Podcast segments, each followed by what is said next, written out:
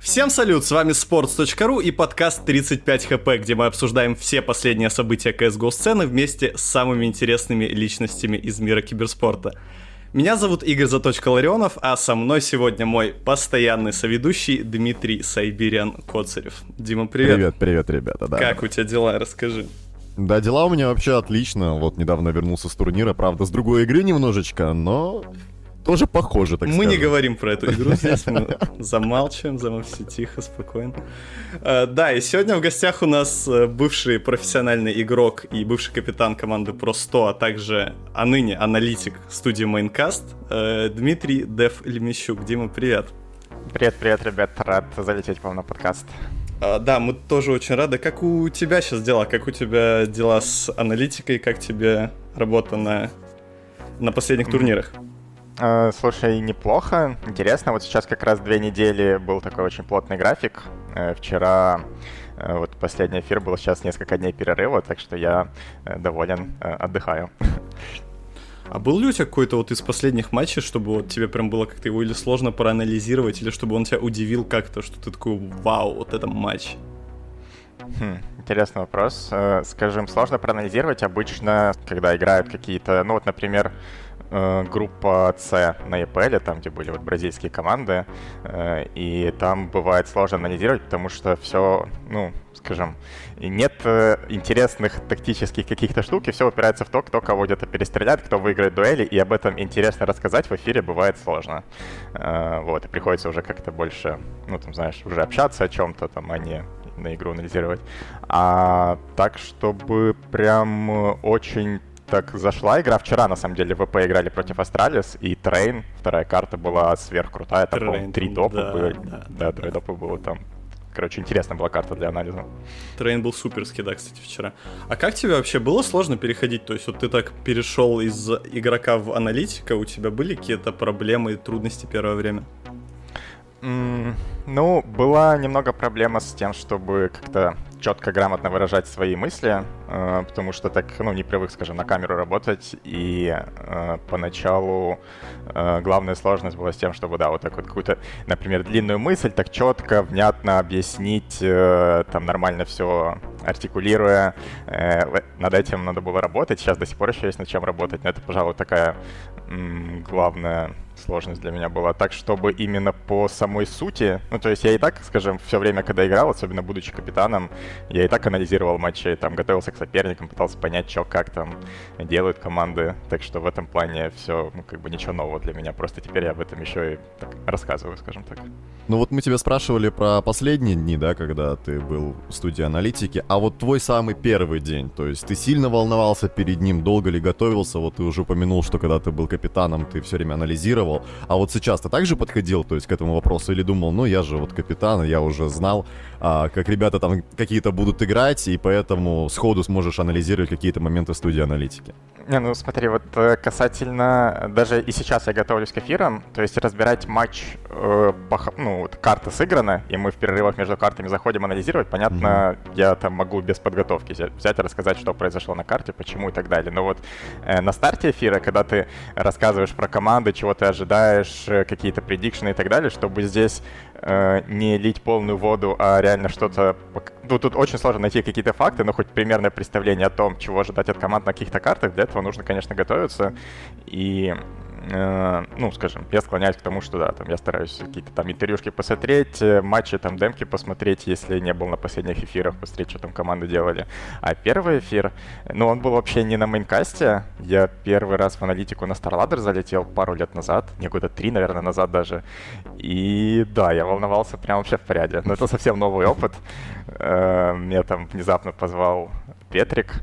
Э, было прикольно, помню, стоял тогда, вот уже через несколько секунд должен был начинаться эфир, а я такой, блин, что это сейчас говорить, о чем-то надо будет, что вообще происходит. Ну, как был, был прикольный опыт. Мандраж, мандраж. Да, да. Ну, кстати, я тогда готовился, вот касательно отвечаю еще на вопрос, я готовился я тогда как раз э, с отдыха. У нас был э, там отпуск там несколько дней просто, и я ехал э, с поезда, вот получается вернулся в Киев, и сразу же в этот день, по-моему, ехал в аналитику. Я тогда, когда ехал, просматривал на этом, ну, записи на Твиче просто всех матчей там на этом турнире, кто как играл, так что да, серьезно готовился. А ты не задумывался как-то, вот ты более стараешься как-то остаться на роли аналитика или тебя привлекает, допустим, э, пару матчей там за турнир прокомментировать, э, допустим? Ну, на самом деле интересно комментить. Я вот несколько месяцев назад первый раз э, случайно вообще попал на комментатора, когда э, Костя Ленин задержался на эфире, надо было его подменить. Ай-яй-яй, нельзя задерживаться. Да, ну, бывает такое, что люди. Что сделать? А, и, в общем, после этого мне предложили еще попробовать, я был за. И на самом деле это интересно. То есть вот анализирование для меня это такая зона комфорта. То есть я понимаю, что как тут э, делать. А вот э, я уже и на хосте несколько раз был, и комментировать это необычно и на самом деле интересно, да. То есть мне в этом плане развиваться, какие-то навыки прокачивать тоже по кайфу. А вот если говорить про какие-то сложности, вот я вот сейчас, кстати, обращусь к своему соведущему Диме. Вот вы оба Дима, вот как мне вас от отличать? Дима, Дима. Ну, можешь меня Дафом называть. Да, да, да. А, Дима, слушай, ты же вот у нас тоже комментируешь, а какое вот у тебя было такое самое, не знаю, сложность вот есть какая-то, вот самая основная сложность, которая работаешь на комментаторе? На самом деле вот у меня зеркальная ситуация с дефом, потому что сейчас я недавно попробовал себя в роли аналитика, ну, правда, по другой игре, ну, в любом случае можем называть Valorant, да, и а, мне было трудно, вот когда ты стоишь, и если ты комментатор, да, вот я привык все-таки комментировать, события какие-то происходят на карте, и ты просто о них говоришь, рассуждаешь, а вот в аналитике на тебя, знаешь, смотрит хост, на тебя смотрит второй аналитик, и ты понимаешь, тебе что-то нужно сказать, тебе нужно, э, ну, просто какую-то мысль выразить. Опять же, тоже были проблемы, чтобы вот как-то долго выражать свою мысль. Ну вот, э, затрагивая тоже момент Валоранта, а вот ты не думал, Дев, вернуться на про-сцену, либо, например, опять же, в какую-то CSGO команду, либо же, например, перейти в Valorant. То есть многие игроки, вот сейчас Люк недавно заявил, да, что он к своему другу, к своему другу Диме а, переходит в Valorant. Может быть, и такие тоже мысли были? Ну, вот вначале, когда я думал о том, чтобы забивать, э, немного были мысли про Valorant, я его и пробовал, на самом деле игра мне понравилась но я там решил забить на КС не потому, что у меня не было там вариантов, где играть или что-то такое. То есть у меня были предложения адекватные, но просто mm-hmm. у меня так постепенно начали меняться какие-то приоритеты, и мне, в принципе, вот профессиональный гейминг дальше не особо интересует. Так что будь это CSGO или Valorant, э, как-то особой разницы нет. Если уж я и продолжал бы играть, то скорее как раз, э, ну, CS меня, в принципе, больше интересует, чем Valorant. Так что, да, не особо интересует эта тема. А то есть ты, ты вообще никак не следишь за Valorant? То есть, грубо говоря, если бы тебя позвали, допустим, проанализировать какой-то тур- турнир э, и там предложили бы, ну, такие более-менее приятные условия, ты бы подумал или отказался бы сразу? А, ну, я бы подумал, сейчас вот так вот прям сразу, например, на завтра меня позвали бы, от меня толку мало было бы в аналитике. А, то есть я максимум, вот уже говорю, там недельку поиграл, то есть понимаю примерно механику, там, что за персонажи они делают и так далее, но в мете сейчас абсолютно не разбираюсь. Если это были бы какие-то интересные условия, а, ну, я бы потратил там недельку на то, чтобы взять пообщаться с игроками, посмотреть какие-то матчи, разобраться подробнее и тогда залететь. Это, ну, скажем, я подумал бы об этом, да. А вот ты когда заканчивал карьеру, ты вот уже про это тоже упомянул, ты, сам, ты как-то сам себе отвечал на вопрос именно, почему ты принимаешь это решение? Это потому что у тебя, допустим, закончилась мотивация или, допустим, что-то было еще? То есть, может быть, там были какие-то э, проблемы, то, что там организация много ничего не, не выигрывала, то, что там слабый состав, то, что... Или, или у тебя просто вот именно этот competitive spirit, как говорят, пропал? Блин, ну это очень комплексный вопрос, и здесь куча вообще, на самом деле, тем намешана. Могу попробовать э, вкратце это как-то распределить, потому что причин давай, давай. несколько. И, в принципе, все, что ты озвучил, вот или, или, или, вот это все и. То есть и то, и то, и то, и то. Потому что и вот competitive spirit начал постепенно угасать. Потому что, ну, у меня вот там с детства, с подросткового возраста была вот такая мечта, там, вот, спорт, там, такой, идолы какие-то, профессиональные спортсмены, как хочется там таким быть. Сначала там футбол, потом там хотел покером заниматься, потом КС, и я вот всем этим жил. А постепенно, пока начал, ну, вот когда начал взрослеть, как-то оно все, ну, вот немного уже все не так это ярко, не так этого хочется вообще. Хочется уже чего-то другого. Не, ну, просто как-то мечта немного гаснет, потому что э, это уже, ну, не так привлекает банально. Образ профессиональных спортсменов как-то, ну да, ну, спортсмены, они там выигрывают что-то, и как-то, в общем, немного мотивация, да, начала проседать не так, как раньше, потому что э, реально вот какой-то мечтой я жил много лет. Э, это вот одна из причин. А еще есть причины в том, что действительно, ну, не особо результаты были крутые и амбиции, они как-то не удовлетворяются. Много такой какой-то неудовлетворенности было, много стресса от того, что кучу лет ты как-то в это вкладываешь, выхлоп не такой, который хотелось бы, э, много какой-то вот тревожности такой. То есть я вот перечитывал недавно свой дневник за лето прошлого года, как раз когда я вот принимал решение заканчивать карьеру, и я прям в шоке был с того, сколько там каких-то тревожных мыслей, какой-то неудовлетворенности собой, там, жизнью и так далее. Ну, то есть то, что вот э, происходило с моей карьерой, мне это не нравилось. И нужно было, ну, я хотел как минимум взять перерыв несколько месяцев.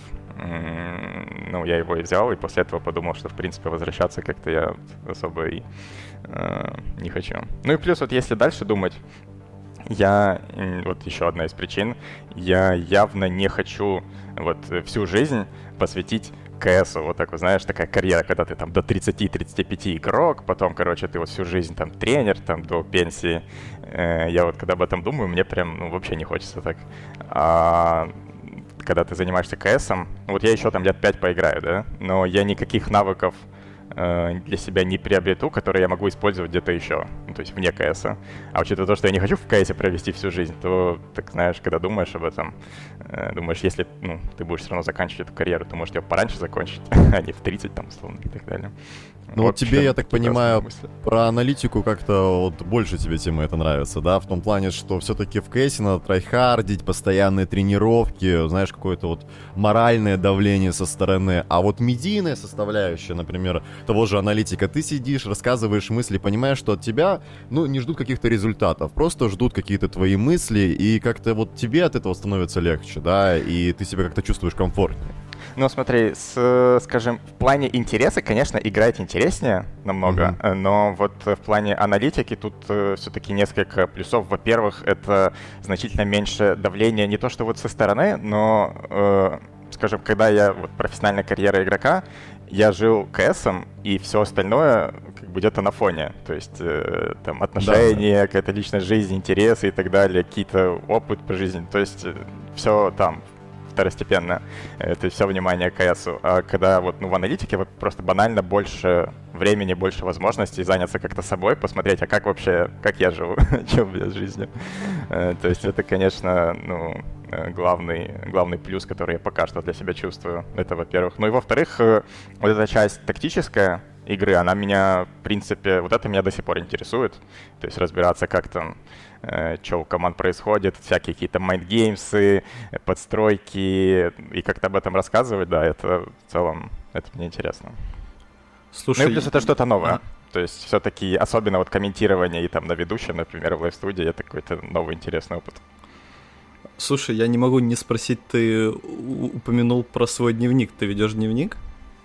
А, да, давно достаточно. Ну вот э, скажем, ну, я несколько лет занимаюсь э, психотерапевтом, mm-hmm. и параллельно с этим очень помогает, когда ты дневник мыслей, там, записываешь свои эмоции, э, какие-то там, переживания, может быть, или просто события какие-то в жизни. Прям вообще топовая тема. Всем советую. Да, кстати, я вот просто тоже про это слышал, то, что это такой э, довольно распространенный психотерапевтический метод, что вот если ты как-то записываешь там все свои мысли или переживания в дневник, и ты еще их после этого перечитываешь, что это тебя еще в будущем тоже спасает. То есть это ты вот прям на себе это прочувствовал, да? Да, прям максимально, причем в ну вот на разном уровне, потому что, во-первых, это помогает в моменте заземлиться и понять, э, ну, глубже копнуть, что ты реально чувствуешь. То есть, например, у тебя возникают какие-то какие эмоции, и если их надо записать, ты, ну, банально заставляешь себя глубже проанализировать их. Это уже даже в моменте может так немножко, знаешь, как-то помогает успокоиться или еще что-то.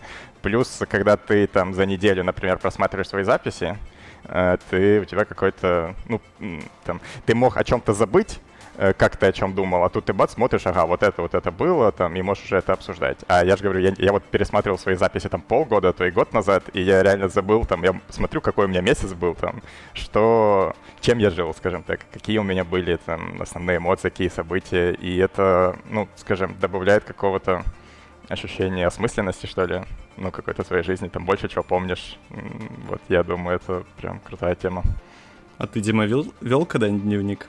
А, нет, на самом деле, ну вот после такой пламенной речи прям захотелось. Прям сейчас я, я после этой записи явно пойду. На самом деле, знаешь, что Дэв радует? Что сейчас в твоем дневнике, наверное, побольше положительных эмоций. Ты вот рассказывал, когда ты был про игроком. Там, конечно, наверное, тоже ты и переживал, когда были поражения, и когда что-то не получалось. А сейчас, например, вот понравилось быть хостом, сейчас понравилось быть комментатором. Ну, один позитив, это на самом да. деле очень круто. Я действительно, когда вот э, закончил карьеру, у меня несколько месяцев еще был такой переходной период. В принципе, он и сейчас до сих пор, но поначалу было прям еще много такого негатива, недовлетворенности и так далее. А сейчас я часто так вот, если замечаю за собой, что я рад просыпаться, интересно, что же будет сегодня, там, чем я сегодня буду заниматься, как там еще что-то поделаю, так что у меня Даже в больше позитива. Даже в 7 утра интересно просыпаться? Ну вот, не, ну в 7 утра не знаю, не уверен, но там около 10 нормально пойдет. Ну хорошо. Слушай, мы не можем на самом деле не поговорить про такую достаточно щекотливую тему. Вот э, мы, мы уже упоминали про то, что там, допустим, были какие-то проблемы с организацией. Э, ну, вся вот эта ситуация с просто, которая возникла вот в последние месяцы, там даже чуть больше, наверное. Э, ты раньше писал, что вот после выхода вот этого видео от Inkmate, ты писал, что во многом там была вина на игроках, что ты не, не хотел бы винить во всем Зевса. А, но, вот, допустим, в то же время твой бывший тиммейт и коллега по, ан- по аналитике а, Айван, он как, вот так вот жестко прям по нему проходится. Ты вот как-то все-таки на какую сторону? Как ты считаешь, кто в этом споре больше прав? Или у тебя прям четкий нейтралитет по этому поводу? Нет, у меня явно не нейтралитет. Я считаю, что дело в том, э, о чем мы говорим. Потому что когда я писал твиты э, в ответ на э, видео инкмейта, я писал в первую очередь о том, что э, в округе было много реплаев, типа, да вот, э, там, кто им мешал там выигрывать и так далее. То есть мой главный посыл был в том, что э, игроки во многом сами виноваты, что мы не добились определенных результатов. То есть я не, я не хочу, чтобы воспринималось, будто Зевс там заруинил кому-то карьеры, что там из-за организации мы там не прошли на мажор или там не попали, ну, не стали топовой командой. Нет. То есть я считаю, что в этом Э, большая вина игроков и, ну, в первую очередь, вина игроков. То есть это вот такой важный тезис. Но есть второй тезис, то, о чем говорит Айван, э, о тех проблемах, о невыплаченных деньгах, о э, там, каких-то не, вы, ну, не получается, договоренностях, которые не были соблюдены, э, то, что Зевс говорил, а в итоге не было сделано. Это вот уже другая история, и это действительно, то есть я здесь на месте игроков, это имеет место быть, и это такая, ну, серьезная тема, которая не связана с тем, что да, мы не из-за этого там не добились каких-то топовых результатов, но это было, и об этом действительно стоит говорить. Ну вот та вот ситуация, что, допустим, по, по мнению Зевса, то есть он вот все на самом деле обосновывает очень просто, что есть контракты, что там черным по, по белому написано, что если там сидит игрок на, на банке, то ему зарплату платить не должны, но там в то же время там э, многие считают, что ну это в принципе даже по каким-то моральным и по трудовым кодексам это не совсем э, правильно, то что все-таки человек должен получать зарплату, если он сидит на, на контракте.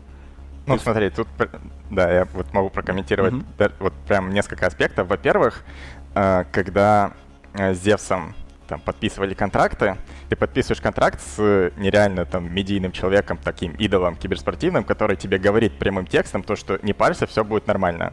То есть, э, вот посмотрите там интервью там э, Нави, например, как он рассказывает о контрактах. Контракты в киберспорте, это, ну, они не сверхюридическую силу имеют какую-то, и это все в основном просто на договоренностях. То есть ты подписываешь и рассчитываешь, что с тобой поведут себя как бы, ну, нормально, как с человеком, да? Особенно, когда это Зевс, ну, как бы человек, по сути, там, кумир миллионов, да? И он тебе говорит, там, ну, я не, там, не держал свечку при том, как он там с Айваном рассказывал, но как он с ним общался. Но, например, я четко слышал, как Зес при нас всех говорил о том, что там бояуты у нас были в контрактах 500 тысяч долларов. Ну, mm-hmm. типа, на секундочку. И мы такие смотрим на эти бояуты, типа, а что это, ну, может там пониже нам вообще как бы сделать? И здесь прямым текстом говорит, что не парьтесь, ребят, типа, все будет нормально, э, никто вас держать там насильно не будет, если захотите уйти, все будет типа окей, просто за какие-то там адекватные, за адекватные суммы договоримся с организациями. Ну вот. И ты просто э, не хочешь упираться, не хочешь что-то менять, ты веришь человеку да? Ну, а потом, когда э, по факту получается так, что ценники на игроков, э, ну, там он выставляет там больше 100 тысяч долларов, на игроков уровня просто, когда там Хоббита Гамбиты за меньшую сумму там покупали, когда он МВП Дримхака был и так далее, то вот на этом моменте, ну да, контракт есть контракт, а, но суть-то в том, как ты там с человеком, да, о чем-то договариваешься потому что, ну, я просто считаю, это важная тема. Это, во-первых. А во-вторых, да, насчет того же, э, как там, э, ну, ЗП на банке, то, что Айван сидел, э, если действительно подумать, вот просто вдумайтесь адекватно, то, что игрок, э, ну, во-первых, ему сказали, что ему там будут платить какую-то часть, насколько я понимаю, опять-таки я при этом не присутствовал, но вот он так говорит. И э, человек, получается, не идет в другую команду. Э, хотя, да, контракт не имеет там сверхюридической силы, он в теории может там попробовать что-то с этим делать, его там, не считать валидным и так далее. Он сидит несколько месяцев на банке, стримит, э, а потом ему говорят, что он за эти несколько месяцев, как бы, ну, он ни за кого играть не может, но деньги ему платить тоже не будут. Как это, то есть я не могу здесь найти вообще никакой логики, как это, в принципе, можно объяснить, что в этом хоть какой-то смысл есть и что так можно делать. Но всегда правда где-то посередине, и прекрасно можно понять и тебя, и с какой-то, наверное, точки зрения, если бы мы разговаривали с Зевсом, он бы тоже это все обосновал, потому что мы прекрасно понимаем, да, все это такой мир миллионов и так далее. А, но действительно какие-то вопросы остаются открытыми, и просто отвечать на эти вопросы, ну, у нас есть контракт и так далее. Да, вот байауты, в принципе, можно, да, понять, почему 500 тысяч долларов, потому что, например, а, кто-то бы из вас выстрелил, и чтобы не пришла организация, просто не выкупила. А можно было поторговаться, как бы, mm-hmm. вот часто бывает это в спорте, да, ты говорил, что футболом занимаешься, значит, понимаешь меня, да, если в контракте прописано, может там прийти Реал Мадрид выкупить, там, я не знаю, у какого-нибудь Динамо Киева, и все, и ты ничего с этим не поделаешь. А, в принципе, тут тоже понять, конечно, можно, но ситуация действительно для кого-то показательно, потому что, наверное, многие молодые игроки, когда к ним приходит организация, а они без зарплаты сидят, и им нужно, например, работать, чтобы зарабатывать, они думают, ну вот организация, я подпишу любые условия, но чтобы да, хотя бы вот у меня была организация, у меня была поддержка организации, особенно когда за ней стоит а, действительно кумир миллионов. Но опять же, на самом деле такие истории нужны. Вот, к сожалению, а, правда, жалко, что вы стали участниками, знаешь, такой истории. Но, наверное, для СНГ комьюнити это будет поучительный какой-то момент, и многие молодые ребята будут, наверное, смотреть, что они подписывают. Это опыт, это сто процентов опыт, и это еще на самом деле поднимает такую достаточно серьезную проблему в киберспорте, то что до сих пор все равно это а, мы находимся где-то на грани между вот этими дружескими отношениями, где все как-то не заключено в договоре и все как-то говорится на словах, вот как э, Дев снова же сказал, что там Зевсом сказал, что все будет нормально, а все нормально не было, да? И вот между тем, где все-таки люди как-то стараются под, подписывать контракты, им, им следовать четко. То есть мы вот сейчас где-то еще посередине. Мы вот вроде бы как уже и не на уровне там CS 1.6, да, но мы там еще и не на уровне спорта большого. И вот когда мы вырастем, когда вся наша, вся наша индустрия вырастет, наверное, вот уже тогда мы сможем больше говорить о, о каких-то документах и договорах и прочем. Ну да, ну, это принципе, точно. Да. Пока просто остается понимать, э, с кем ты о чем договариваешься, потому что это, в принципе, не частая история. Ну, я знаю просто, что есть такие случаи еще в СНГ, когда э, так э, держат прям жестко. Э, и я могу понять, вот о чем э, Дима говорил про то, что понятно, почему 500 тысяч, чтобы не выкупили. Да, то есть тут даже дело не столько в контракте, сколько в том, что как потом, при том, что у нас ЗП в районе 600-800 долларов, э, выставляется ценник в больше, чем 100 тысяч на игрока, да, его не отпускают. То есть это же ну, абсолютно не рыночная цена, и, и вот на этом моменте уже действительно возникают вопросики, как это происходит. Можно, наверное, как раз-таки э, поговорить про игру Нави, еще упомянуть контракты, но, знаете, нужно найти э, золотую середину между вот когда, например, Cloud9, да, которые опубликовали контракты, и что случилось с Cloud9, и как бы, да, когда ребята все говорят, нет, это конфиденциальная информация, и мы э, не будем это все разглашать. Нужна золотая середина. А, Нави, Вот как тебе игра э, Нави? Они потому что делали много экспериментов. Э, Все-таки здесь э, у нас и Эли капитанил, да, на Мираже, там потом еще на какой-то карте, потом обратно вернули, бита внедрили на новые карты. Вот как ты думаешь, что вообще нужны ли какие-то еще изменения? Приживутся они или вообще что происходит с командой Нави? Я не знаю, какие изменения и нужны ли они в плане э, каких-то там игровых ролей, э, там, чтобы Элли колил или не колил. Он действительно вот пару раз попробовал на Мираже, результаты получились такие себе. Пошел в итоге вообще там другую позицию играть. В общем, я считаю, что Нави явно нужно дальше модернизировать свою игру, потому что э, проблемки у них есть, причем э, мне кажется, они у них вот в игровом плане, таком тактическом, что ли, побольше даже, чем у там, других СНГ команд, там, Gambit, Virtus.pro. Ну, там, например, их э, defense на Inferno, э, там, на Б-пленте у меня вызывает вопросы, почему так, а не почему как там у других команд некоторых, как у тех же Virtus.pro, например. Э, или там атака на Мираже, как так получается, что так часто они в медле проваливаются на ровном месте, как-то, ну, с такими какими-то провалами, которые у нас были несколько лет назад, мы их там разбирали и фиксили, и у нас больше этого не происходило, а у Нави это сейчас происходит. Ну, там, очень легко там они отваливаются от авика, например, в коннекторе. Вот такие какие-то штуки. Я не уверен, что это как-то связано с игровыми ролями. То есть тут вопрос в том, как они тренируются, что они разбирают, э, какие выводы делают. И, ну, явно нужно дальше как-то им что-то исправлять, что, ну, у меня нет ответа. Это надо находиться вот внутри коллектива, понимать, как у них это все происходит и так далее. А как у тебя вообще мнение как э, in-game лидера об in-game лидере. То есть у Бумыча на самом деле были какие-то проблемы, э, допустим, раньше он когда только стартовал э, с ролью caller а.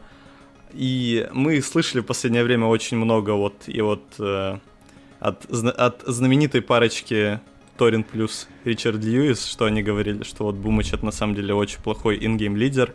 У тебя какое мнение именно о Бумыче как о капитане, о каком-то тактическом э, парне?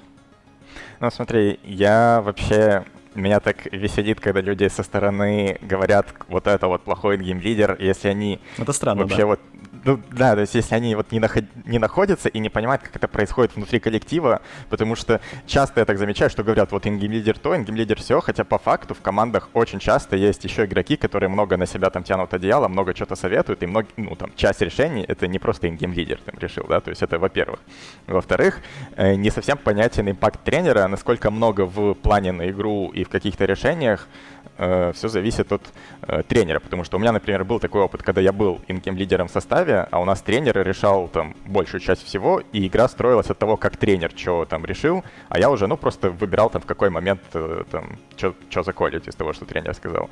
То есть, не зная всего этого, давать какую-то оценку, мне кажется, вообще настолько абсурдно, но из того, что я знаю, это, во-первых, немного э, там э, опыт общения и примерно представление, как Бумыч играл до Нави, вот там следил немного за ним, и э, там, э, у меня было впечатление, что это очень толковый игрок, который э, круто может понимать игру и неординарно колить. То есть, мне кажется, у него крутые задатки вот быть инким лидером. Сейчас по решениям тактическим мне вообще Нави нравятся. То есть какие решения они принимают э, в плане макро. То есть туда пойти, там такой темп, так изменить, э, вот такие всякие штуки. Э, у них, мне кажется, много каких-то косяков в исполнении, в каком-то, в тимплее, в каком-то, в каких-то мелочах где-то как они это делают, там что-то синхронно, несинхронно, э, где-то, может, тайминги упускают. И я не уверен, что это можно все спихнуть на Бумыча. То есть э, я бы не спешил точно как-то всю критику вот на него выливать. И, ну, мне кажется, тут очень хорошо бы разбираться, кто там больше за что отвечает э, и так далее. Вот, ну, а Кирилл, ну да, в общем, я сказал основные мысли. Ну, тут, кстати, сказал про макро, да, то, что у Нави. У меня, на самом деле, по сути, к тактике Нави я не, не могу сказать и не хочу сказать, что Бумыч плохой капитан. Мне кажется, он просто еще единственный, он еще неопытный. И у него все еще впереди. В том плане, что эм, у Нави есть небольшие проблемы с игрой на поздних таймингах. То есть эм, все мы знаем про мем рано, это иногда это мем и смешно, иногда это все-таки проблема. Но я говорю не только об, об этом, потому что когда э, капитанил Зевс. Э, у Зевса было много там разных проблем, как у лидера. Он, допустим, его вряд ли можно назвать так, тактическим гением, но он хорошо умел распоряжаться вот именно игроками прямо во время раунда. Uh, у Бумыча пока что я, допустим, не вижу так вот много uh, импакта именно, допустим, на поздних таймингах, то есть там вторая минута или там ближе к концу раунда, но мне кажется, вот это как раз то, что приходит с опытом. То есть э, его тактические знания, мне кажется, на очень хорошем уровне, а вот э, чтобы не паниковать и как-то пытаться стать лучше а, именно во время раунда, то есть это все придет, то есть годик-два, и он станет, мне кажется, прекрасным капитаном-то на самом деле. Ты тоже не забывай, Игорь, что вот, например, тот же самый Зевс, да, когда он капитанил, все-таки там был авторитет, потом, такой, знаешь, лютый, то есть, да, конечно, например, Дося мог сказать свое мнение и так далее, но там все слушали. А здесь, когда у тебя есть яркая звезда в виде Симпла, то есть, ты понимаешь, там вот, как мне кажется, говори, не говори, Саше, он в любом случае, если у него другое мнение будет на этот счет, как поступить, да, в последних таймингах, он так и сделает. И тут ты ничего не добавишь, ты ему не сможешь как сказать, ну, Саш, почему так сделал? Наверное, потому что вот какие-то моменты, агрессия его, стрельба, она, в принципе, привела к тому, что он является, ну, мы считаем лучшим игроком мира, да, ХЛТВ немножечко по-другому, но я думаю, что в этом году все исправится. А, вот, поэтому все-таки немножко разные ситуации, но и да, безусловно, Бумыч, он вот как-то резко шагнул из Кубифайр сразу в Нави на роль капитана, и причем еще перед ним был Зевс, то есть очень сложно здесь Сложный путь у него, сразу. конечно, да. Ну, это максимально сложно, а вот касательно late таймингов можно посмотреть на Virtus Pro, которые, например, играют поздними таймингами достаточно часто, и они как раз делают это очень круто, я считаю. Да, вот, да. Может быть, одни из лучших в мире вообще сейчас, потому как они тех же Астралис раскатывали вчера на том же Инферно. Ну, ты можешь вот смотреть и просто восхищаться этой игрой, как они это делают.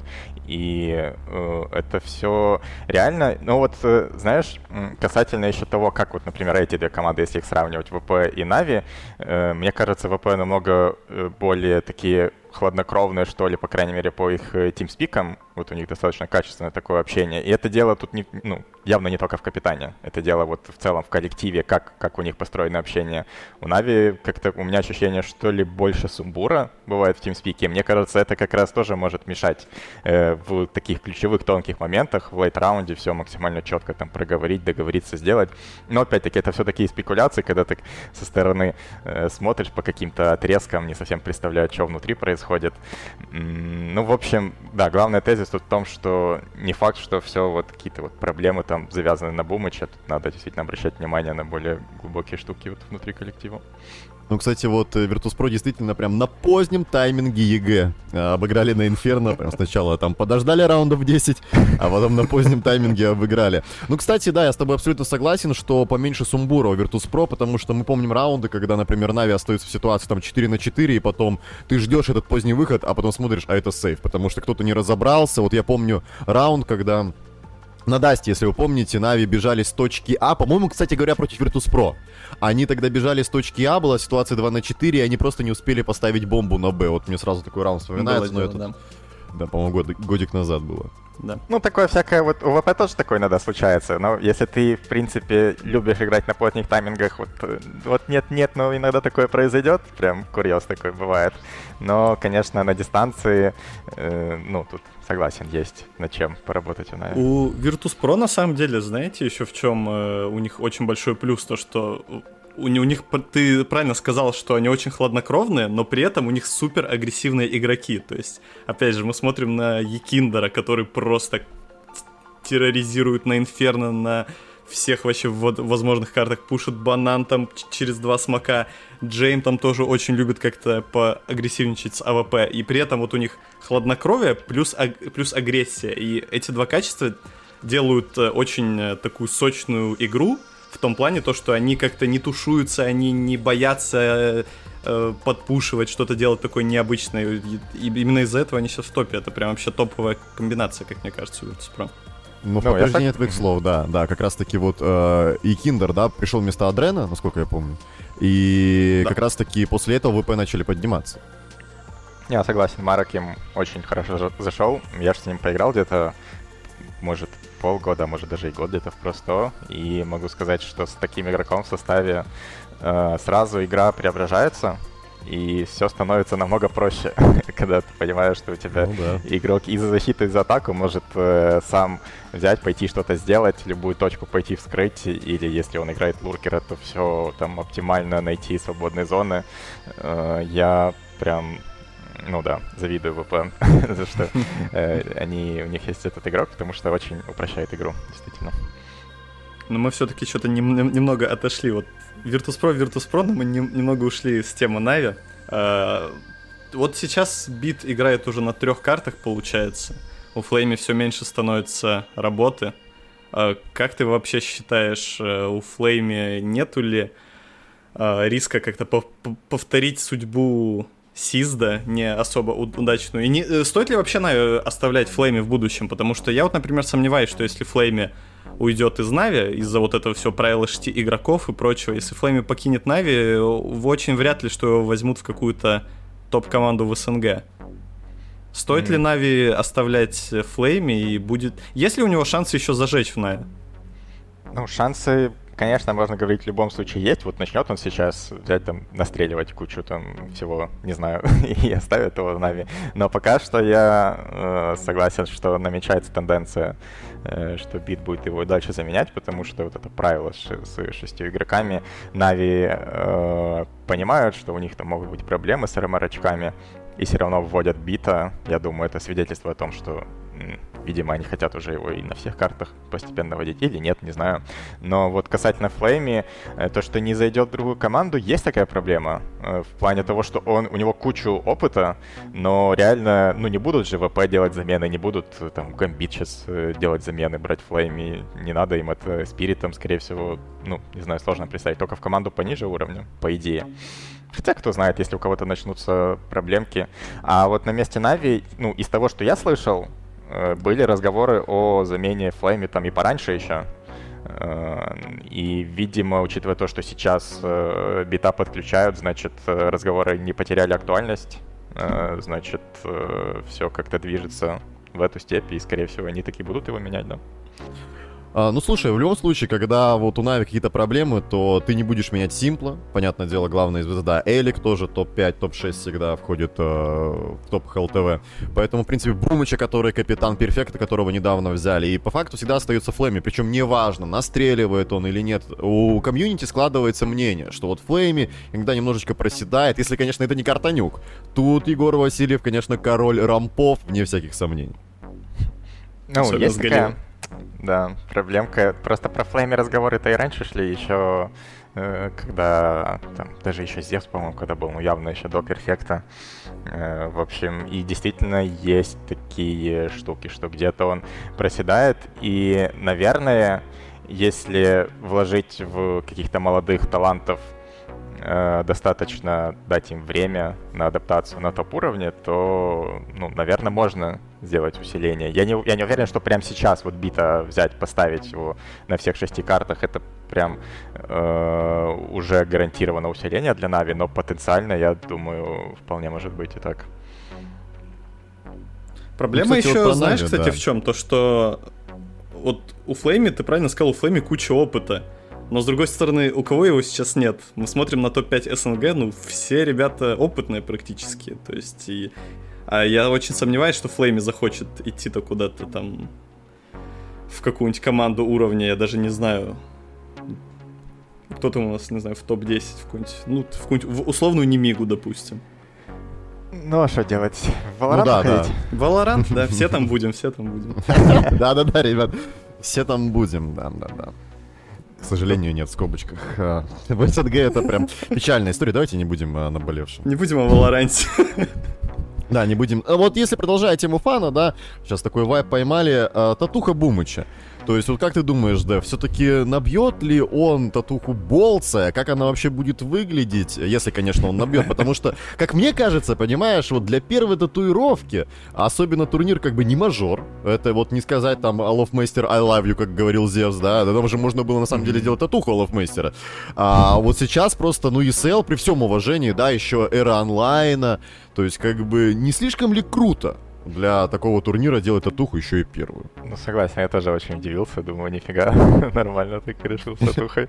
Но может это будет что-то небольшое, и это будет какой-то, знаешь, как-то красиво, э, каким-то красивом стиле, каким-то шрифтом таким, то что там может быть даже, э, может быть, знаешь, он так сделает, что там надо будет еще присмотреться, что это вообще болс, как-то, то есть как-то очень так интересно придумано, красиво. В теории такое можно, наверное, представить. Если просто таким обычным шрифтом, таким болт с большими буквами напишешь. Болт, да.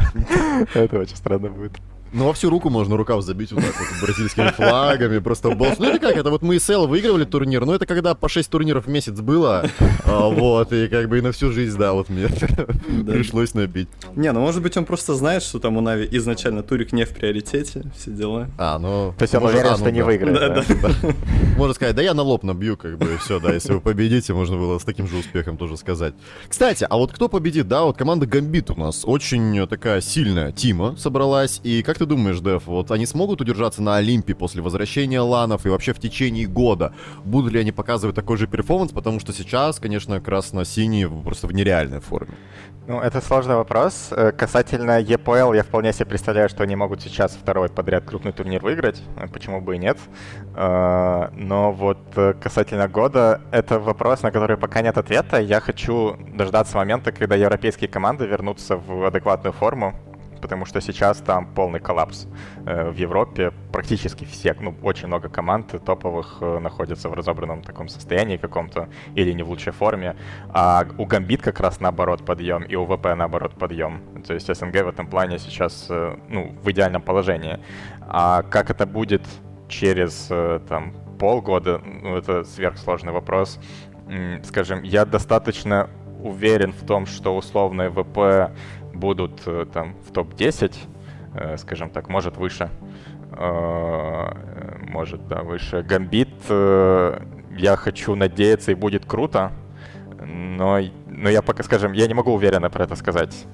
То есть, ну, скорее всего, скорее всего, в топ-10 будут. Вот топ-5, как там заявил э, Грув, э, вот, ну, я не уверен, но что на дистанции так получится, но может быть, может быть. А вот у нас сейчас три сильные команды, получается, Нави, Virtus.pro плюс Gambit, ну и там еще Spirit, допустим, четвертый.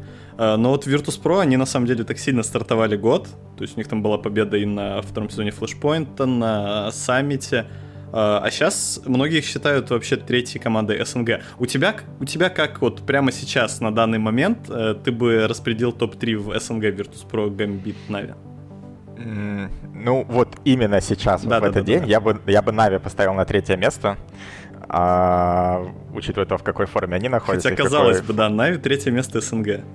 Да, это забавно. Причем, кстати, я очень хотел бы посмотреть, на самом деле, на Spirit Нави, потому что вот Spirit просто нет на EPL, э, но реально они смотрелись офигенно на Катовице. Они круто смотрелись до этого. На Катовице они проиграли только Гамбит в итоге. Правильно же, они прошли там э, группу 3-0, да, и в плей-оффе отлетели Гамбит. Mm-hmm. Э, так что я бы на самом деле задумался, может, Нави вообще сейчас четвертые были бы.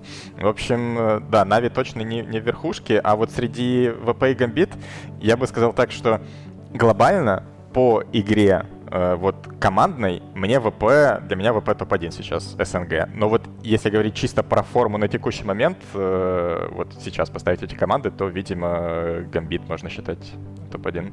Как-то так. Это, это, знаешь, это когда вот вспышки происходят, то есть, например, э, за что мы любим команду Астралис, они всегда играют стабильно на хорошем уровне. А Нави, бывает, они могут снести просто там 2-0 Астралис на Катовице, да, в 2020 году, а после этого там проигрывать всем подряд.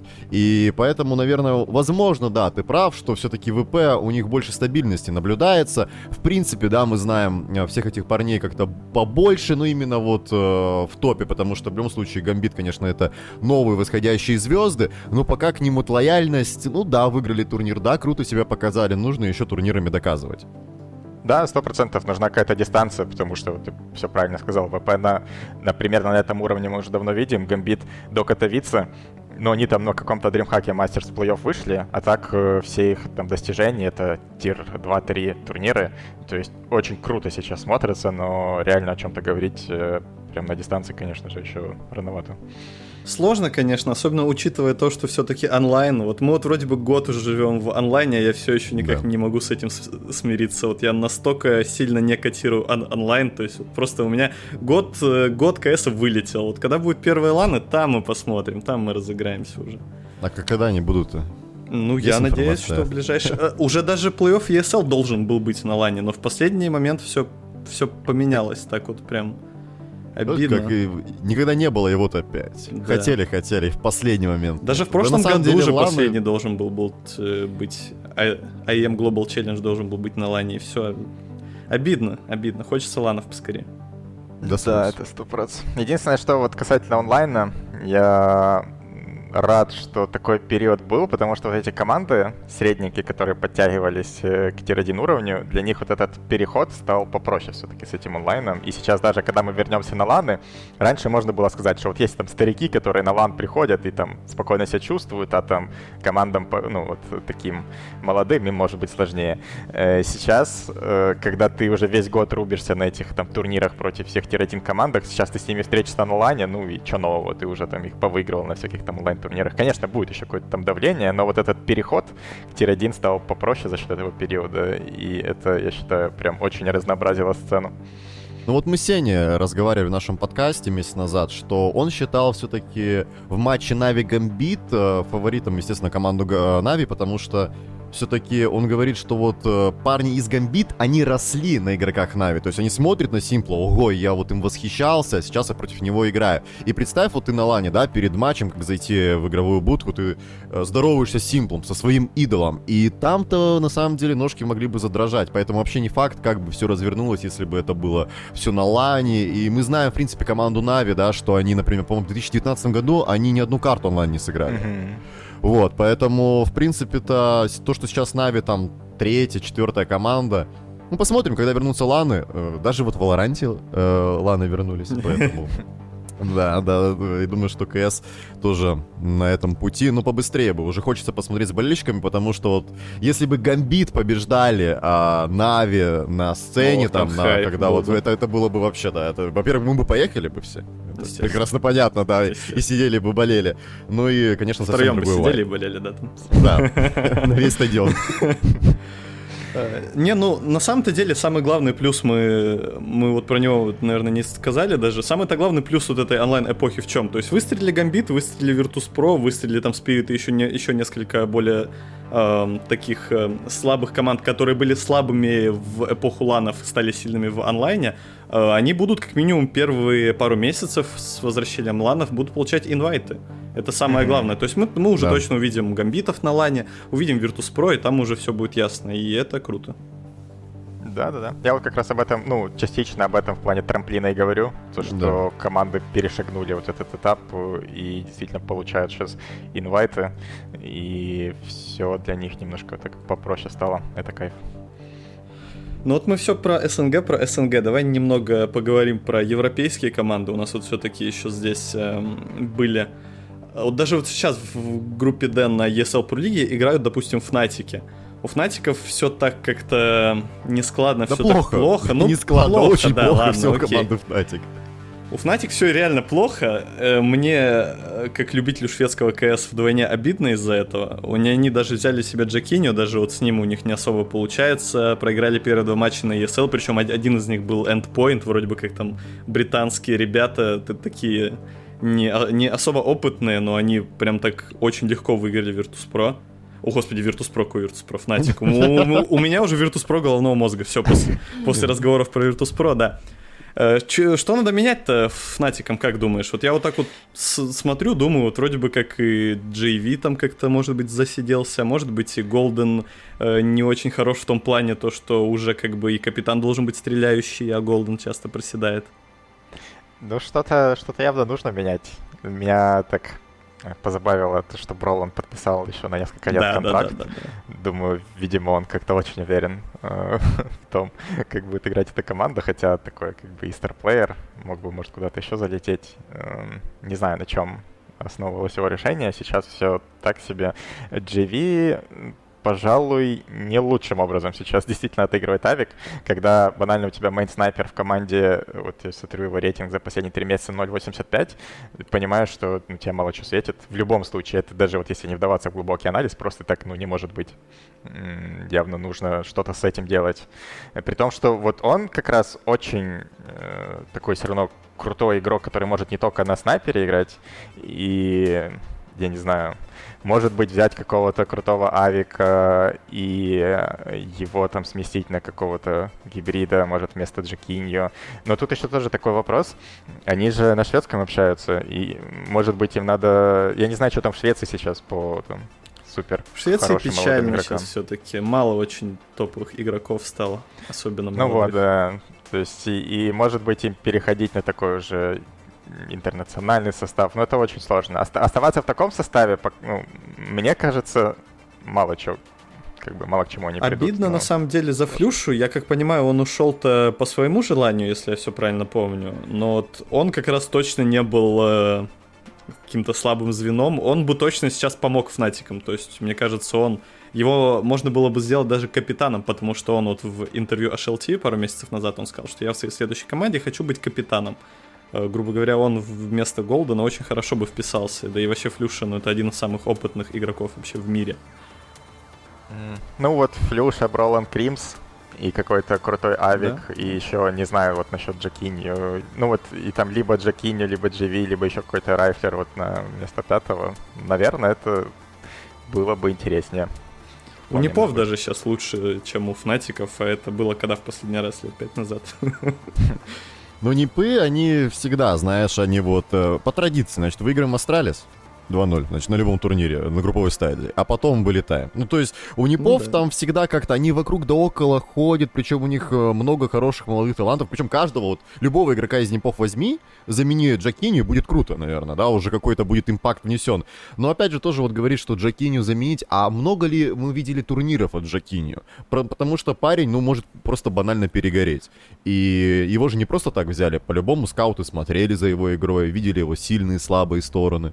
Поэтому здесь вот то, что понятно, JV, скорее всего, немножечко повторяет у нас судьбу снайперов, таких как Guardian, да, таких как да. Оскар, который уже уходит на второй школа. план. Да, да.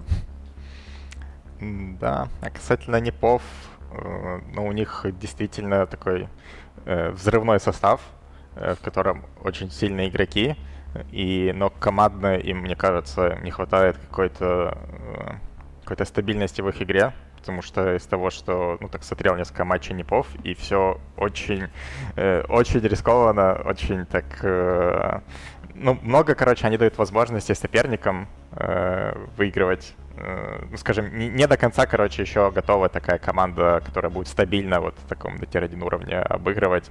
А насчет отдельно игроков, согласен, там каждый может за зажигать. Состав на самом деле интересный. Если они будут прогрессировать, я не знаю, как там, если получится три, то с ними вот качественно поработать и таких сделать из них э, крутых тимплейных игроков, то может быть очень мощный состав.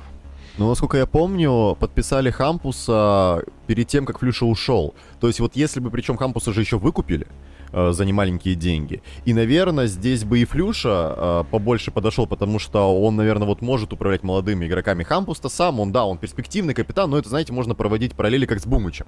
То есть приходит молодой парень с лидерскими качествами, с качествами IGL, но в каких-то моментах э, просто не хватает опыта. А вот Флюша идеально бы влился в состав, как вот в Гамбит Хоббит пришел, и все пошло. То есть опыт, где-то можно даже нагоняй сделать молодым игрокам, и причем Флюша бы еще бесплатно пришел, поэтому, ну, не пам...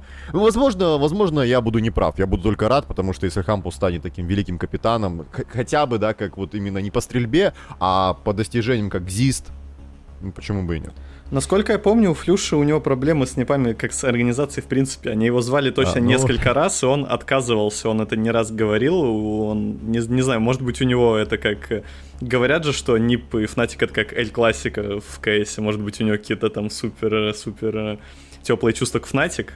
Но, то есть, в НИПах бы он точно не оказался, а по поводу Хампуса, ну, у него очень э, как бы такой особый... Крутые очки у него, кстати. Да, у него крутая прическа, да. А, у него не самый обычный такой капитанский стиль, и к нему надо ну, тоже приспособиться. И мне кажется, что если он, опять же, поработает с этими, с этими игроками и приспособит их к своему стилю, то будет здорово, но Э, он еще и отыгрывает не так плохо, временами ну, да. бывает, то есть он... Ну, как вся команда, не, понимаешь, она отыгрывает неплохо временами, а временами плохо, и непонятно, вроде как сказал Дев, каждый взрывной игрок, каждый может показать себя индивидуально, но все-таки КС это командная игра, поэтому здесь э, нужно что-то менять. Вот, например, последнее изменение, да, в команде OG. Приход Ника, возможный приход Митча. Вот как ты думаешь, Дэв, это пойдет на пользу команде OG? Потому что они очень прям так кардинально решили поменять состав. Ну, не в дебюте 21 года, но, по крайней мере, на его старте. Вот пришли, видимо, они к тому, что все-таки не рабочий был прошлый. Поменяется ли что-то? Явно будет больше такой огневой мощи. Э, конечно же, с Нико и Миху вместо NBK с Исой. Будет ли прям лучше? Я не уверен, на самом деле, что это кардинально как-то сделает им э, все лучше. Надо будет смотреть. Я на самом деле очень мало следил за Миху. Э, не знаю, как, э, как он там прям вольется. Из того, что я слышал, как у меня там знакомые говорили, которые смотрели, то это не сверх э, игрок, который много чего решает, просто такой, ну, аимер, который настреливает им, ничего больше. Но я не уверен. И для меня вообще весь этот проект OG выглядит так, ну, странновато. Но Ника вроде неплохо к ним влился. И они сейчас уже сразу же с ним, э, как они там вообще... А, не, они не вышли, что такие, да? Ну, не знаю, я, я очень не уверен вообще в OG, то, что у них с приходом Миху и Ника на самом деле все хорошо будет. А как тебе Алекси Бик как э, лидер? То есть он-то вроде бы как его очень долгое время уже считают вот одним из самых там перспективных, дайте ему хорошую команду, он его выведет, выведет в топ-1. И с Энс, в принципе, так практически получилось, но вот с OG пока что все-таки как-то не всегда я, хорошо идет. Я, скажем, по тому, как играли Энс, я считаю, Алексей очень много чего делал. Да и, в принципе, его OG он сейчас много чего делает. То есть это, э, скажем, ну, игрок, ну, он реально, он шарит. То есть это хороший ингейм-лидер.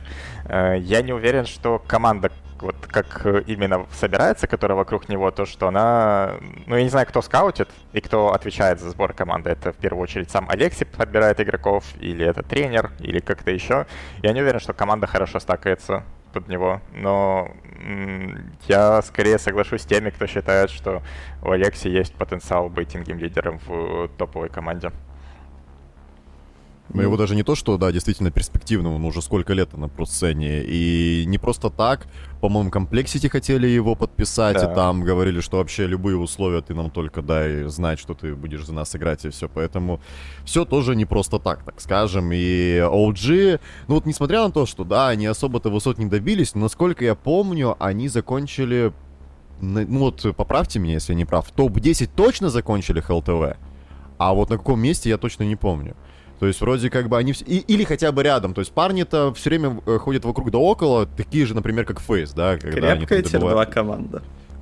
Ну, tier 2, конечно, так. Ну, хотя да, по факту, если, конечно, брать вообще все команды, то, наверное, OG пока рано говорит, что это tier 1, потому что, например, если мы будем ставить их с Астралис, если мы будем их ставить даже, например, с теми же Гамбит сейчас, э, то коэффициенты будут, наверное, ну, я не знаю, 1,3, 1,4 на Гамбит, 1,3 на Astralis, да, потому что OG, ну, опять же, мы берем во внимание все их замены. И вот ты, Дэв, говорил, что он хороший aimer, да, Миху, но, наверное, все-таки, э, опять же, вот такие игроки нужны нужны Alexib, когда вот он просто координирует, когда, например, тот же есть, вот ты говорил, YEKINDAR, когда ты уверен, что у нас есть entry в любом случае, и поэтому тут может быть такая идея а-ля FaZe Clan, когда у тебя есть хороший капитан, ну вот сейчас у FaZe ов есть karrigan, а, и тебе просто там хороший саппорт, хороших пару стрелков, в принципе, вот идеальная формула.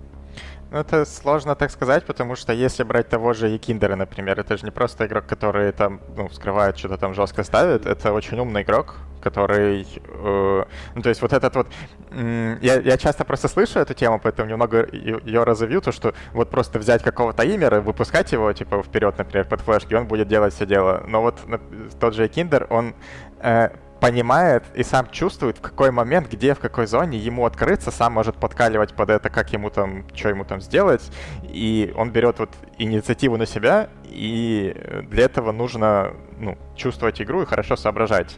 И это вот такие не самые очевидные навыки, на самом деле, которые есть не так уж у, много у кого. И тот же Алекси, ну, скажем, может быть, э, там может быть какой-то там один игрок в команде, который, например, просто не особо там как-то что-то думает и просто так берет и настреливает. Это, да, там э, нормально. Но мне кажется, очень много зависит вот не только от капитана, а от того, как остальные игроки, э, как они соображают, как они развиваются, как они встраиваются в э, идеи Э, капитана, потому что даже по себе вот могу сказать, что у меня там был опыт, когда я хочу определенный э, стиль команде привить, но э, там некоторые игроки, они просто не могут это усвоить, и ну, не могут... То есть дело же не в том, что ты просто колешь страту, так, мы сейчас идем делать там э, раунд Astralis под Б. Ну, нет, так можно и надо делать, но КС не так работает. КС работает под кучу э, в куче микромоментов, в какой момент кто будет открываться, по какой инфе, вот эти реакции во время раунда, это все не самые простые штуки, и надо, чтобы игроки вот какое-то время поработали с капитаном, да, и у них наладился какое-то один, одно общее примерно видение, что они хотят делать, как они хотят действовать, и может быть в этом дело, что ну, э, как-то NBK говорил, что у них расходились мнения с Алекси. Иса, видимо, в принципе не, не подошел в этом плане. Ну, может быть, если они там уверены, что Манту и Вальде вот хорошо в этом плане работают и как-то рассчитывают, что Нико с Миху заедут. Я просто не уверен именно вот в этих игроках, ну, посмотрим.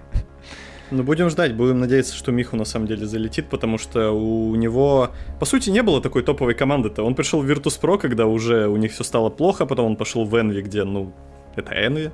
Они там играли в Америке на, на каких-то тир-3 турнирах. И на самом деле очень хотелось бы, потому что еще когда он там играл в King Win, там на, в команде, которая называлась CSGO Lounge, может помните, он там был очень крут. И все говорили, ну вот, это один из там лучших молодых игроков в мире. И у него так печально получилась карьера, потому что он так долго ждал этого слота в Virtus.pro.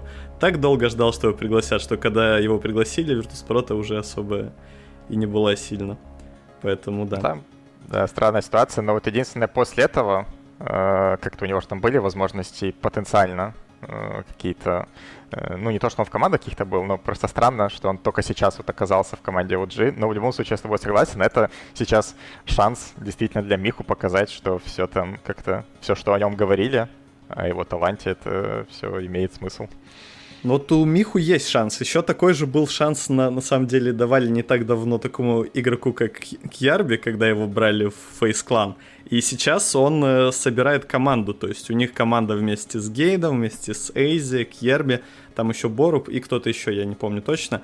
А, как тебе кажется, вот вообще такие датские миксы и могут ли еще как-то стрельнуть? Э, то есть мы вот, допустим, даже на примере этого микса мы, мы берем, здесь есть Эйзи, который уже давно не был так крут, Гейт, который всегда был, типа, примерно на плюс-минус 1 КД и особо э, не выделялся. Есть Кьярби, который провалился в фейзах. Э, могут ли, может ли этот стак как-то стрельнуть, по твоему мнению? Я не особо представляю, э, что мы увидим э, эту команду на вот тир-1, э, то есть там, которая будет претендовать на победы на турнирах но играть там, скажем, выйти примерно на там топ-10 в теории где-то там находиться, ну, могу себе, наверное, это представить выше, ну, сложно. Как-то так. А как тебе, как тебе кажется, вернется ли когда-нибудь MSL как, э, как капитан, как лидер в какую-нибудь из топ-команд? Потому что про него тоже очень много было э, мнений, то, что он один из э, гениев тактической игры в КС в принципе, и он так э, классно играл в North, но вот после того, как они тогда выиграли DreamHack Masters в 2018 году, вот у MSL так все тоже плохо пошло. Ты вообще видишь его как топового стратега? Это тот DreamHack, там, где он еще MVP? Где он был MVP, где он был снайпером, да, да, да. Забавный момент был. Я уже думал, все, чувак вырывается там. Да, да, да. И на, и, и на следующем же турнире у них сразу после этого был мейджор, FACEIT овский, и они там вылетели 0-3, и все, и тот классный... У них был на самом деле классный тот состав, и вот он сразу у них обидно развалился тоже. Не знаю, MSL для меня загадка. Я не понимаю, почему э, его нет в какой-то крепкой команде. Либо у него какие-то невероятные запросы, либо есть какие-то э, темы, о которых мы не знаем со стороны. Но вот, например, есть те же FunPlus Phoenix. Я не знаю, почему бы им там того же MSL не попробовать. Э, им же капи- капитана постоянно там не хватало. Может быть, ну скажем, я думаю, я думаю, это точно востребованный игрок, который на таком уровне поиграл, и от него, о нем вроде ну, хорошие отзывы, и Норс неплохо играли. Опять-таки, который явно может взять и команду привести к ну, определенному уровню, как мне кажется. Я думаю, у него потенциал есть, почему бы и нет.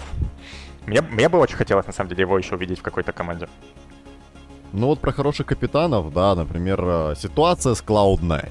Взяли хорошего капитана, великолепного Алекса, а, подбирал он под себя состав, и вот что вышло-то в конечном итоге. То есть можно очень много вопросов задавать про команду Cloud9, но хотелось бы твое мнение услышать, что получилось не так. Понятное дело, что это комплекс проблем, но вот, наверное, та отправная точка, после которой пошел такой сноубол.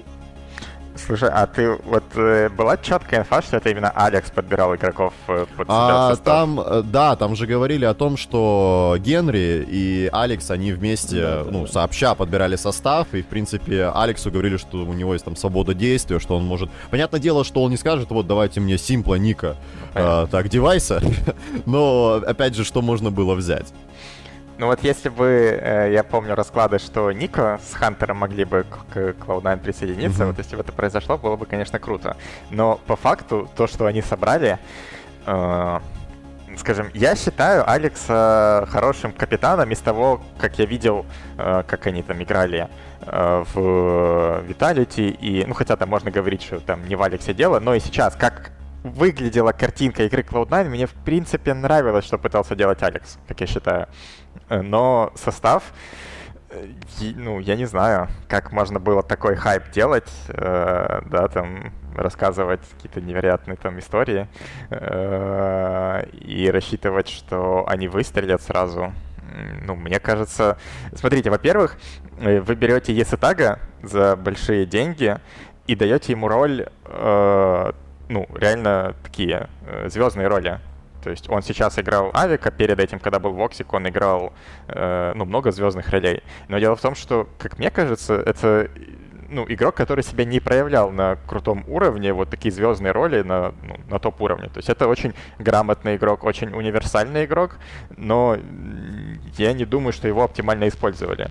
Если бы взять Алекса, э, если так, к ним какого-то реального старплеера, потому что у них, ну, нет, кто у них старплеер? Вот сейчас посмотреть на их состав, флопе, если так, Мезик, Сепа, Алекс. Вот назовите мне старплеера, который должен настреливать э, кучу фрагов. Я Это, так понимаю, что они, вот... они хотят, чтобы им был флоппи. Ну и он вроде бы как один из самых таких у них, но... Ну, я не знаю. У но меня не было ощущения факт, по флопе, да. что что это вот игрок, который сейчас готов в tier-1 сцену разрывать. То есть в tier-1 командах должны быть вот игроки, которые будут очень много всего делать. Да и в floppy даже, ну, роли игры, ну, скажем, есть, конечно, ropz, который играет такие пассивные роли и невероятный impact дает, но все равно, ну, скажем, я считаю, должен быть игрок такой еще более активный. У Cloud9 нет, и э, вот изначально на таких ролях активных играл es3tag, я уже сказал, что думаю, это не оптимально, когда у тебя две активные роли играет Алекс, и es3tag, должен кто-то быть еще такой более э, индивидуально э, жесткий игрок. И, ну и плюс woxic явно не зашел. Я не знаю, там это с визой такие были темы или что-то еще, но очень странно. То, что... Ну, они в итоге без авпика остались. это просто да. не будет работать этот состав вообще никак. И тем более эта тема, как у них э, kassad ушел. Мне кажется, это полный какой-то бедлам у них вообще, ну, бардак какой-то внутри в коллективе. И я бы не делал из этого вывод, что Алекс какой-то там несостоятельный как капитан, но состав собрался ну, вообще как-то не алё, по-моему. Ну да, тут, э, видишь, скорее всего, здесь была реакция на ситуацию, а не управление ей, потому что es3tag показал себя круто в Astralis. То есть, по факту, его после этого купили. Тот же самый floppy, когда он там за два матча сделал ace пистолета, если мне не изменяет память, на нюке это было. То есть, э, в принципе, наверное, был упор сделан на то, что у вас будет сплав опыта, сплав... Ну, звездный игрок, наверное, должен был на себя взять эту роль woxic. Вот, например, а у нас есть звездный игрок s1mple, да, у команды NAVI, он снайпер. И здесь, наверное, должен был на себя, опять же, роль взять woxic. А где-то помогать должен был ему es3tag, ну и floppy... Э, должен был тоже как-то реализоваться. То есть э, парни сделали упор на то, чтобы вот они себя ярко показали, каких-то игроков, игроки себя ярко показали, и давайте сразу дадим им шанс. То есть не будем ждать на дистанции. Это то же самое, что вот сейчас, наверное, э, например, того же Акселя подписывать. Ну, опять же, да, вот возвращаясь к теме Гамбит, что они ярко выстрелили, но на дистанции пока что мы их не видели. Ну и изначально, да, вот Cloud9 это все выглядело как красивая такая история, что мы публикуем контракты, что у нас все открыто, что вот мы вообще такие крутые молодые. Ну, возможно, второй состав даже, может быть, с тем же Алексом как-то пересоберется, и у них все получится. Я очень хотел бы, на самом деле, чтобы эта история сложилась иначе, потому что это прикольно, вот такой э, очень наглый move Э, с этими контрактами, навести столько хайпа, и мне аж обидно, что в итоге все да, так да. произошло, но вот э, то, тот же es3tag, который круто себя продемонстрировал в Astralis, да, но, он, но на других ролях он себя демонстрировал, то есть да. ему вот не туда взяли, где он прям э, круто себя показывал, то есть он играл там вторым номером больше в Astralis, а здесь э, было ощущение, будто команда э, зависела от Есатага, э, то есть э, ну, в общем, просто мне кажется, вот подобран состав не, да, не тем образом. И хотелось бы увидеть еще, может быть, какую-то... Хотелось бы точно увидеть Алекса еще где-то. Я там видел какие-то э, рофлы, что он уже все там Valorant Да, Valorant, да, да, да, да. Я бы хотел еще в кассике увидеть его. Ну, кстати, Кенни свободен у нас сейчас. У нас, в принципе, там много хороших свободных агентов, и почему бы Алексу не взять Кенниса, опять же, возможно, того же Эстага, ну, подобрать ему роль какую-нибудь. И вот Воксика хотелось бы увидеть. Да кто, чем черт не шутит? ID's Balance. Кто знает, oh, возможно. Yeah. Да, может быть и оба взять, потому но что вот ты вот говоришь, же, мы обсуждали тему. Ты вот говоришь, что они свободные агенты, но вот как раз с этим ты проблема, ну, что ни черта-то они не свободные да, агенты. возвращаясь они, к нашей да. теме. Ну, понимаешь, то есть в любом случае можно договориться. Зачем смысл, например, G2 держать Кенниса, да, на банке, и ему-то зарплату придется платить.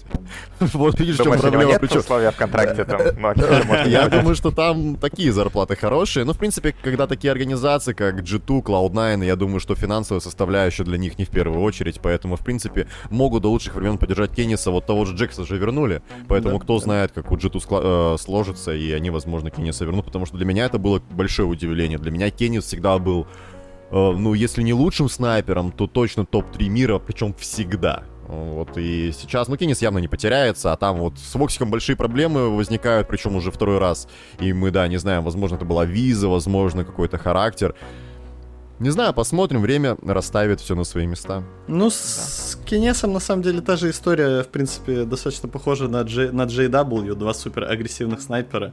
Э, время прошло, мета меняется, вы не так попадаете, а играете все так же, и э, сложно играть вот так вот. А в случае с Cloud9, если мы говорим, меня не покидает, допустим, ощущение того, что Uh, несмотря на то, что организация потратила реально бешеные деньги на игроков, uh, выложила все это в сеть, там все круто, хайп, хайп, хайп, uh, но как будто они все равно понабрали вот реально каких-то отвергнутых парней, которых Алекс ушел из Vitality, Воксика убрали из Mo Sports, там floppy остался единственный из Cloud9, допустим, кто там у них был еще? es3tag там был на... Ну, так, да, да. Да, он был шестым в Astralis. Такое ощущение, как будто, ну вот реально у них не было какого-то супер carry, вокруг которого можно было обстроить, и не было какой-то...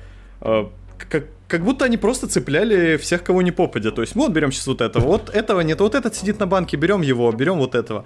Э, мне очень странно это видеть от Генри, потому что еще когда создавали этот состав, мне казалось, что, ну, ребята-то вроде все классные, но как-то вот, ну, не стыкуются они как будто. И э, видеть, что Генри, как профессионал свой, своего дела, берет просто и вываливает там такие бабки на, э, не, на на просто всех ребят там, которые сидят на банке, ну, это не самое лучшее решение. И вот мне кажется, э, лучшее, что могут сделать Cloud9, это как раз, ну, как-то собраться и реально подумать, может быть, сделать э, команду чисто из американских игроков. То есть, ну, сейчас все уходят в Valorant и попытаться как-то сделать э, хорошие условия для тех американцев, которые, ну, не хотят уходить. Им нравится КС. Они, у них есть мотивация продолжать там э, грандить в КС. И из таких ребят им не надо будет там платить бешеные деньги за выкуп, из них можно создать прекрасный состав, который там будет бороться за топ-10, а дальше уж как пойдет. Напиши быть... Клаудам, да. Ну, Может быть, они тебя возьмут, соберешь. Я пишу, да, я, я уже набираю. Уже Генри на проводе, как говорится. Я думаю, тут э, один из уроков, которые могут вынести для себя вот не только Cloud9, а вообще все, то, что вот профессионал своего дела, как ты э, сказал, это очень такая размытая тема, потому что Генри это профессионал, ну, как кастер, он был профессионал. Да. Э, как собирать состав, э, это уже совсем другие навыки нужны, абсолютно другие. Ну, и у него была своя команда, факт... кстати. у него была своя команда британская, конечно, но... А, не, ну... У него была ну. прекрасная команда, я не знаю, может кто-нибудь помнит, помнит, или может это только я такое помню. По-моему, а, был турнир в 2015 году, который назывался DreamHack London. DreamHack Open London, и там э, играла его команда, она называлась э, easyskins.com. и она, и, она, да. она играла в матче на вылет против Renegades. И там был mm-hmm. такой хайп, когда они на Дасте выиграли 16-14 Renegades, который вроде как топовый состав и там Генри там бегал, прыгал, просто всем говорил, британский КС вперед, все, вот, забавно. Не, ну после этого, после этого точно нужно давать да. миллионы долларов. Ну, если вы DreamHack Open 2015 выиграли. Это скорее как просто как такой Да, я там, я там выиграл лан в Харькове, значит, да, вот, пожалуйста, Cloud9, мне это, выделите денег. Ну, понятное дело. Ну нет, ну да, профессионал своего дела, кастера, но в любом случае, опять же, его не просто... Вот мне нравится, как ты комментируешь, собери ко мне состав. Видать, а, были какие-то задатки, мы не знаем всех историй, но немножечко не получилось, такое бывает. То есть, если бы все получалось, то, наверное, КС бы по-другому выглядел. Это сто процентов. И я просто здесь хотел бы еще сказать, что не только ж Генри, если он собирал вот вместе с Алексом, там, и с Касадом, пожалуй, тренером, то э, они-то тоже вот... Не, нет сейчас, скорее всего, четких гарантий, что кто-то вам возьмет и вот соберет пушку, которая начнет вот играть, потому что игроки в основном ну, добиваются каких-то успехов, когда пробуют, пробуют, пробуют, пробуют, пробуют, а потом бац, какой-то состав берет и выстреливает. Вот как-то все стакается таким образом. Ну, постоянно что-то происходит, какие-то попытки что-то собрать, и, ну, я не знаю, есть такие примеры, когда кто-то вот прям, что вы может быть, можете быть уверены, что кто-то возьмет вам, соберет какой-то состав, и это будет, э, ну вот, вы можете довериться, что это будет топ-команда. Такого не, не было. Такого не было. Знаешь, был пример команды Kingwin, когда их только собрали, они сразу начали хайпить, они практически сразу потом, когда их фейзы еще переименовались, то есть тогда собрали звездный состав, и, в принципе, что-то получилось, но это была вспышка, опять же. А после этого, конечно, команда, ну, немножечко развалилась. Ну, но они очень не долго собирались, то есть они, то есть у них был сначала, это был, по сути, первый такой ин- интернациональный состав, и вот понемногу, да. потом фейзы, не, они сначала в G2, потом фейзы, и вот так вот, ну, и они все-таки стали топ-командой спустя какое-то время. Пусть там и только Рейн остался единственный. Рейн, кстати, до, до, до сих пор, сколько он уже, 6 лет там в этом составе. Как его собрали, так он там и играет. Ну, это хороший пример, потому что они, они собрали, и у них был э, длинный, длинная цепочка трансформаций, когда да, они пробовали, да. пробовали, пробовали, приходили к чему-то, что в итоге начало работать. А тут Cloud9, они-то попробовали, но, видишь, трансформация дальше не пошла, просто уже всех забенчили. Это же, конечно... Если расчет был на то, что они соберут вот этот состав, и он сразу взлетит, это очень забавный расчет. Да. Э, ну, мы на самом деле... Давайте вернемся к теме с ланами, и на ней же, я думаю, и закончим. А, у нас... Мы надеемся, что очень скоро наконец-то вернутся ланы. Они сейчас уже понемногу возвращаются в доте. А, в доте сейчас проводят в Сингапуре LAN. Я не знаю, может, может кто-то из вас следил за этими новостями, когда там просто да. один по одному один игрок с коронавирусом, второй там у Э, некоторые прямо сразу отказ, отка, отказывались от участия, кто-то искал замены. Э, ну и так в итоге очень скомканный LAN вот прямо сейчас получается. Э, как ты думаешь, Дев, когда все-таки нам стоит ждать первого нормального LAN а по КС и что вообще стоит сделать, может быть, что... Может, стоит как-то собрать заранее, не знаю, за месяц их всех, чтобы они там сидели в этом пузыре? Как сделать так, чтобы все-таки прошел этот нормальный лан в КС уже года не было, все ждем. Слушай, ну я тоже жду, и я не уверен, что у меня достаточно знаний и компетенций, чтобы тут прям уверенно там, хотя бы примерно сказать, когда это таки произойдет и что для этого нужно сделать. Из того, что я понимаю, это в теории возможно, но это надо заморочиться. То есть это надо прям заранее сильно собрать, там всех э, дать там две недельки на такой какой-то карантин, э, чтобы э, переждать вот этот период, потом сделать тест, увидеть, что у всех негативно. А вот есть просто, ну, вот этот период нужен, чтобы изначально, если у кого-то есть там, э, ну, позитивный тест, чтобы он две недельки там на изоляции побыл, и потом все уже гарантированно вот так вот взяли и провели вот э, турнир. Потому что Valve сейчас в доте, они же как там, игроки поприлетали и сразу играют, ну, это, ну, по да. идее, не совсем так вот. Если серьезно заморочиться, наверное, можно было бы через пару месяцев провести, а получится такое, кто-то сделает это или нет. И насколько там проблемы с этими перелетами, ну, я, да, не особо ну, прям сверх это... курсе. Очень хотелось бы увидеть уже там летом этим крутой лан. Это, кстати, еще один камень в огород Valve в том плане, что, ну, э, ребята, прошлым летом, в августе, по-моему, или, может, в сентябре, я не, не помню точно, но во второй, во второй половине прошлого года Riot Games спокойно взяли и провели финалы Worlds по Лолу. Причем со, со зрителями. То есть, ну вот представьте. То есть это еще был 2020, сейчас 2021, все, ну, как бы более-менее не, не, не возвращается в норму, но какая-то прорабатывается все-таки система. А Valve и, в принципе, и ни один организатор в КС до сих пор этого сделать не может. Это обидно очень, на самом-то деле. Ну вот знаешь, Дэв сказал, нужно заморочиться, а потом ты вспоминаешь, что это компания Valve. Да, и как маленькая ну, инди-компания, ну, как мы знаем. Да, да, там, по-моему, не про заморочиться вообще. Ну да, кстати, очень многие проводят, вот по Valorant, опять же, проводят турниры в отдельных регионах а, на лане. И сейчас, ну я не знаю, на самом деле, тоже, когда появятся у нас э, ланы в КС, потому что Valve, наверное, все устраивает. Как бы денежки лутаются, лутаются. Все, в принципе, ланы просят, ну, просят, хорошо. Вот когда все стабилизируется, тогда и проведут ланы. Можно, мне кажется, можно все это сделать. Но, опять же, наверное, они боятся таких ситуаций, когда вот Рамзес написал, типа, классно прилетел. Или тут наконец-то приземлился, да, когда да, вот да, да, да. Нави, типа, снялись, а он прилетел, об этом не знал. Вот, посмотрел Сингапур. Ну, тоже нормально. Из окна, как бы, из окна отеля посмотрел. Да, да, да, и поэтому... Ну, видишь, чтобы вот таких ситуаций не было, нужно действительно что-то придумать, что-то как-то заморочиться, и поэтому вопрос с ланами, к сожалению, как мне кажется, будет еще открыт очень и очень долго. Обидно, но мы ждем, ждем, ждем ланов. Я думаю, что это как раз это прекрасная нота, чтобы закончить наш подкаст. Мы все ждем э, в ожидании и надеемся когда-нибудь э, все вернется на круги своя. Мы снова будем э, вместе с толпой на стадионе кричать, болеть на и переживать. Да, на ВТБ-арене, да. Э, спасибо большое, Дэв, что пришел к нам сегодня, что пообщался с нами, было очень интересно. Обязательно подпишитесь на все соцсети Дэфа, у него есть YouTube, между прочим, ты можешь сказать пару слов про свой YouTube. Да, да, да, есть YouTube-канал «Мастерская талантов CSGO» называется, мы недавно его с Айваном завели, там делаем обзорчики и разные, разные материалы по тактической составляющей игры, так что если вам профессиональный CS интересен и хотите э, посмотреть на игру под другим углом, не так, как вот зрители, которые не были на профсцене, вот э, смотрят обычно там на фраги, хайлайты и так далее, а на что-то более глубокое, так что можете подписываться. Ну и плюс телега, Дима Дев, э, там, э, короче, пишу разные мысли, пока не часто, но иногда пишу и буду дальше писать. Так что, если кому интересно, то подписывайтесь. Да, подписывайтесь на Дефа, подписывайтесь на нас с Димой, подписывайтесь на этот канал обязательно. Заходите на sports.ru, читайте все наши статьи, все наши посты. И всем пока, ребята. Мы увидимся с вами уже очень скоро. Пока-пока.